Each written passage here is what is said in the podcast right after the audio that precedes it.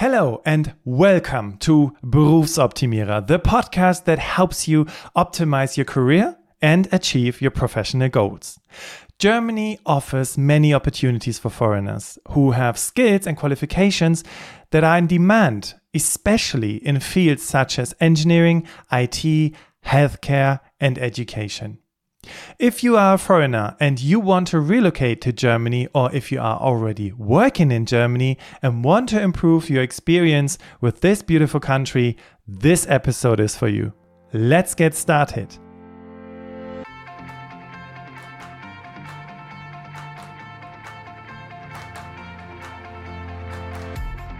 Welcome to another episode in English. And I'm so happy that the responses from you as the community was so positive about the first episode, which is why I'm so motivated today to record this second episode.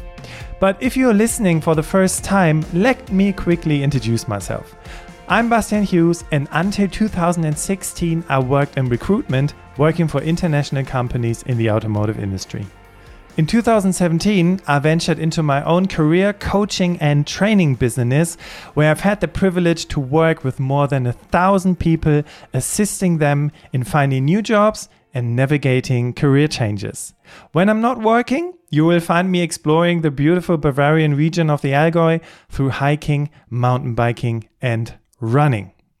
My mission for today's episode is that I want you to have a better understanding of the German working system and culture and how to avoid some of the pitfalls and challenges that foreigners face. I will be sharing with you some of the most important information, tips, and insights on how to work in Germany as a foreigner based on my own professional experience as a recruiter and a trainer for international students.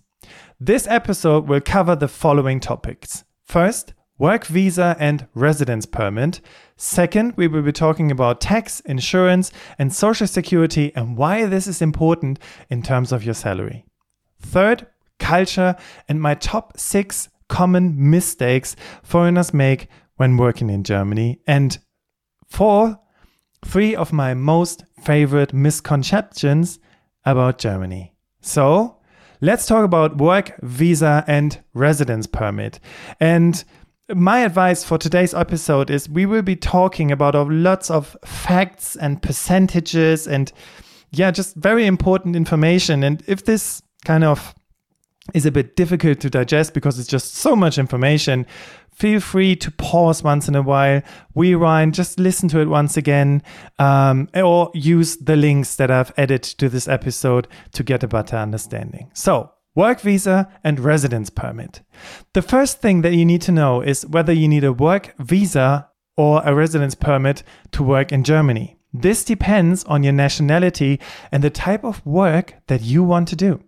If you are from the European Union, the European Economic Area, or Switzerland, you do not need a work visa or a residence permit to work in Germany. You only need a valid passport or ID card, and you can enter, live, and work in Germany without any restrictions. If you are from Australia, Israel, Japan, Canada, South Korea, New Zealand, or the United States, you do not need a work visa or a job offer before entering Germany. However, upon arrival in Germany, you have to apply for a residence permit at the foreigner's office called Ausländerbehörde within three months of entry. The type of residence permit that you can apply for depends on your qualifications and the type of work that you want to do. If you are from any other country than the ones I've just named, you need a work visa before entering Germany. You also need a job offer from a German employer or a contract with a German company. You have to apply for the work visa at the German embassy or consulate in your home country. The type of work visa that you can apply for depends on your qualifications and the type of work that you want to do there are many different types of resident permits and work visas for foreigners who want to work in Germany. And some of the most common ones are the European, the so called EU Blue Card. This is a residence permit that allows highly qualified foreigners who have a university degree or equivalent qualification and a minimum annual salary of 56,800 euros or 44,304 euros for shortage occupations such as engineers, IT specialists, doctors, or nurses to live and work in Germany for up to four years. The EU Blue Card also gives you the right to travel within the EU and apply for permanent residency after 33 months or 21 months if you have sufficient German language skills. Then there's the Skilled Immigration Act. This is a new law that came into effect in March 2020 that aims to attract skilled workers from non EU countries who have vocational training or professional experience in occupations that are in, de- that are in demand in Germany. The Skilled Immigration Act also allows foreigners who have vocational training or professional experience but no job offer to come to Germany for up to six months to look for work, provided they have sufficient financial means and German language skills. Then we have the job seeker visa. This is a visa that allows foreigners who have a university degree or equivalent qualification and sufficient financial means to come to Germany for up to six months to look for work. However, this visa does not allow you to work in Germany during this period. So you have to apply for a residence permit or work visa once you find a job. And then, if you are not looking for uh, an employment, if you are trying to um, relocate to Germany and you want to plan your freelance career, there's also a specific visa called the freelance visa. It's a visa that allows foreigners who want to work as freelancers or self employed professionals in Germany to apply for a residence permit. But you have to prove that you have the necessary qualifications, experience, and funds to carry out your freelance activity and that there's a demand for your services in Germany. You also have to show that you have secured contracts or clients in Germany or abroad. So these are just some of the most common types of resident permits and work visas for foreigners who want to work in Germany. There are also other types of permits and visas for specific purposes, such as research, study, internship, au pair, or seasonal work. So, for more information on the requirements and the procedures for each type of permit or visa, um, you can find some helpful links in the show notes, the description of this episode. Okay, now let's talk about tax insurance and social security and why this is important in terms of salary. The second thing you need to know is how the tax, insurance, and social security system in Germany works. This is important because it affects your net income and your benefits as a worker. In Germany, there are three types of taxes that you have to pay as a worker. First is the income tax. Income tax is a progressive tax that ranges from 0% to 45% depending on your annual income and your personal circumstances, such as marital status, number of children, etc. Then we have the church tax. It's a tax you have to pay if you belong to a religious community.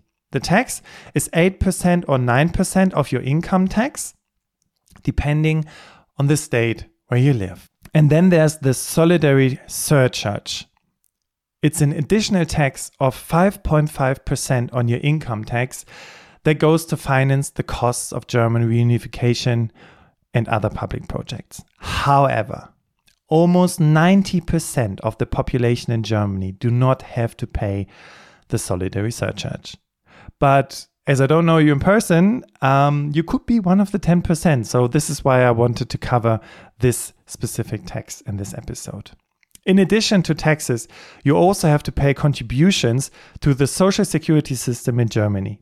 The social security system consists of four branches health insurance, pension insurance, unemployment insurance, and long term care insurance.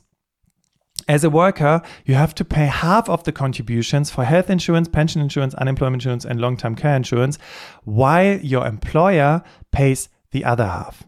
The contribution rates vary depending on the branch and your income level, but they are usually around 15 to 20% of your gross salary in total. The social security system provides you with various benefits as a worker in Germany. For example, the health insurance covers most of your medical expenses, such as doctor visits, hospital stays, prescriptions, dental care, etc. You can choose between public health insurance, it's the gesetzliche Krankenversicherung, or the private health insurance, which is the private Krankenversicherung. But to get the private Krankenversicherung, it depends on your income level and preferences. Pension insurance provides you with a monthly pension when you retire based on your contributions and your working years. The statutory retirement age in Germany is currently 65 years and 9 months for people born before 1964 and gradually increases to 67 years for people born after 1963. You can also opt for early retirement with reduced benefits or defer retirement with increased benefits depending on your situation. And then we have the unemployment insurance that gives you financial support if you lose your job involuntarily or if you're looking for a new job. You can receive unemployment benefits, so called Arbeitslosengeld, for up to 12 months or up to 24 months if you're over 50 years old, and if you have paid contributions for at least 12 months in the last two years. The amount of unemployment benefits is usually 60% of your previous net income or 67% if you have children. But there's one important thing about unemployment insurance that nobody tells you. And that's important to know. If you terminate your contract on your own decision, you are blocked for three months from the unemployment insurance. So you won't get any money for the first three months while you are unemployed. You will only get this unemployment insurance or the money for the um, from from this insurance if your employer um, terminates your contract. So that's important to know that um, yeah you cannot just uh, uh, cancel your own contract and then get the unemployment insurance. Um, the employer has to terminate your contract first. Okay and then we have the long-term care insurance that helps you cover the cost of long-term care if you become dependent on assistance due to old age or illness it pays for part of the expenses for home care, nursing home care, or other forms of care depending on your level of dependency. Okay, so this was a lot of information and facts to digest, and I can understand if you need a little break, as I said at the beginning. Um, to get a better understanding of these taxes and insurances and how it affects your salary, you can use so called gross net calculators to estimate how much income tax and solidarity surcharge and all the other things you have to pay based on your gross salary. I have added a link to one of these websites in the description of this episode. Okay, now we will be talking about the top six common mistakes foreigners make when working in Germany. So, the third thing that you need to know is how the culture and the working environment are in Germany and what are some of the common mistakes that foreigners make when they are working in Germany. This is important because it affects your communication, collaboration, and integration with your colleagues and your employer. When I worked at a manufacturer as a recruiter, there was a chief engineer who was feared because of his emotional outbursts during meetings with his team. He would shout at his subordinates, make people cry, and one of his most common sentences was, If you don't get this done by Friday, you're fired. This manager had to learn two things. First, you cannot just fire someone if she or he is not performing in a way that you would expect of them without having a proper conversation with the employee, HR, and works council. And second, you cannot shout at someone or tell them she or he is useless. HR tried to tell him, managers tried to tell him, and in the end, he was the one who got fired. So please do not make this mistake and also the following four mistakes. First, being late for meetings, appointments, or deadlines. Punctuality is vital in Germany and it shows respect and professionalism. Second, break into tears or making your frustration public. Germans prefer to keep their emotions under control and deal with problems in a rational and more calm manner. So, shouting at people, that's not the best way to do this. And three, and this is something I find very important because in some cultures, there are several differences in terms of working with each other and respecting each other when it comes to gender. So, showing open disrespect to other cultures or engaging in stereotypes. Germans are sensitive to cultural diversity and expect their colleagues to be respectful and tolerant. And number four, and this is something that I've experienced a lot when I worked with people from different countries, because, you know, when it comes to change in Germany, mm, it can be very slowly. So, number four is jump the gun if you think you have a brilliant idea. You will not succeed in convincing your colleagues and superiors unless you have thoroughly analyzed the pros and cons and have already a rough idea about how to implement it. Okay? So, and this is what I said at the beginning. We Germans are uneasy with uncertainty, change, and ambiguity because, yeah, when things change, it's not always positive for most of the people. And you will realize that um, in Germany, we tend to think things through in a very, very deep way. So, presenting your idea with no factual background info, I'm sorry, will most likely kill it. So, these are some of the aspects of the working culture in Germany that you need to be aware of and adapt if you want to work in Germany as a foreigner. However, not every workplace, of course, or every person in Germany is exactly the same. So you should also be flexible and open minded to learn from your own experience and observation. Okay, now we will be talking about three of my favorite misconceptions about Germany. And um, these are misconceptions that even we Germans like to make jokes about. First, Misconception number one is that you can pay by credit card everywhere. You can't. this is not true, as many places in Germany still prefer cash or debit card payments, especially for small amounts. And another important fact if you live in a village, um, and you want to pay at the bakery, at the local bakery or something, um, it may, it can happen that you can only pay cash. So you should always carry some cash with you and yeah, if possible, check the payment options before you buy something. Even in restaurants, I've experienced a lot that you cannot pay by card or foreign card, you only can pay cash. So it's important to know about this. Second, and uh, the people, um, the German speaking people who are listening to this, I guess this is the moment where everybody starts kind of laughing, um, is that you can you misconception number two is that you can expect public transportation to always be on time.